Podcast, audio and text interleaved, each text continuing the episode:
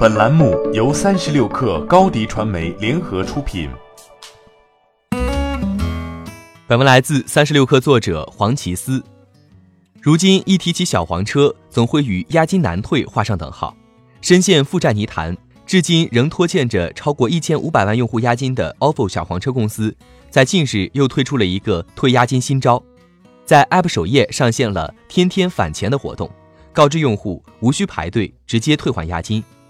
从实际情况来看，参加活动的用户其押金会转至天天返钱账户，用户必须在 ofo 商城里通过额外消费后才有返现，押金会以双倍返现的形式退还给用户。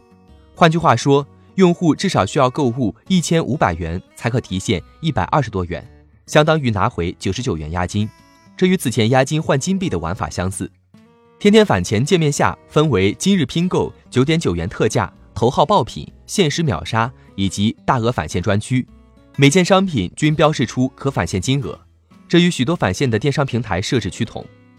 天天返钱商城里的商品来自第三方电商平台或 ofo 旗下的小鹿有货，不同类目和价格的商品提现额度不同，例如价值五十六元的牛奶约返现一元，五十五元的洗衣液约返现二点八八元。这也意味着，用户花费一百元左右可返四元不到，并且在购物完成后四月二十五号才能收到返现。另外，ofo 还设置了提现门槛，返现金额累计满二十元，加上享受购物双倍返现的福利，也就是能提四十元至微信、支付宝。然而，双倍返现的福利也不是长期有效的，提现次数也有限制。九十九元、一百九十九元押金用户最多可提现的次数分别为五次和十次，累计提现次数达到上限后，福利失效。累计返现二十元就只可提二十元。最值得注意的是，根据天天返钱的兑换规则，一旦用户授权同意了参加该活动，此前的押金就会转存到天天返钱账户余额里，平台将视用户自动放弃对押金的索取。ofo 平台对骑行押金不再具有规划义务。用户再也不能通过排队的方式退押金，只能依靠购物返现的方式拿回押金。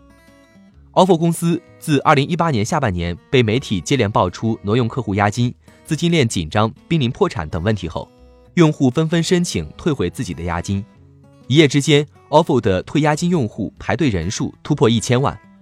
为了偿还押金，ofo 做了不少尝试，从最初的只能线下退押金。到后来提出押金转为 P2P 理财，押金转为金币购物，再到如今的先消费再返现，在这场漫长的退押金征途中，无论成千上万的用户如何选择，作为规则的制定者，ofo 始终握着主导权。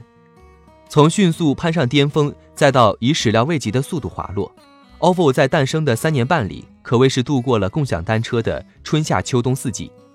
比起手中的筹码。用户的信任更是不可忽视的重要市场资源。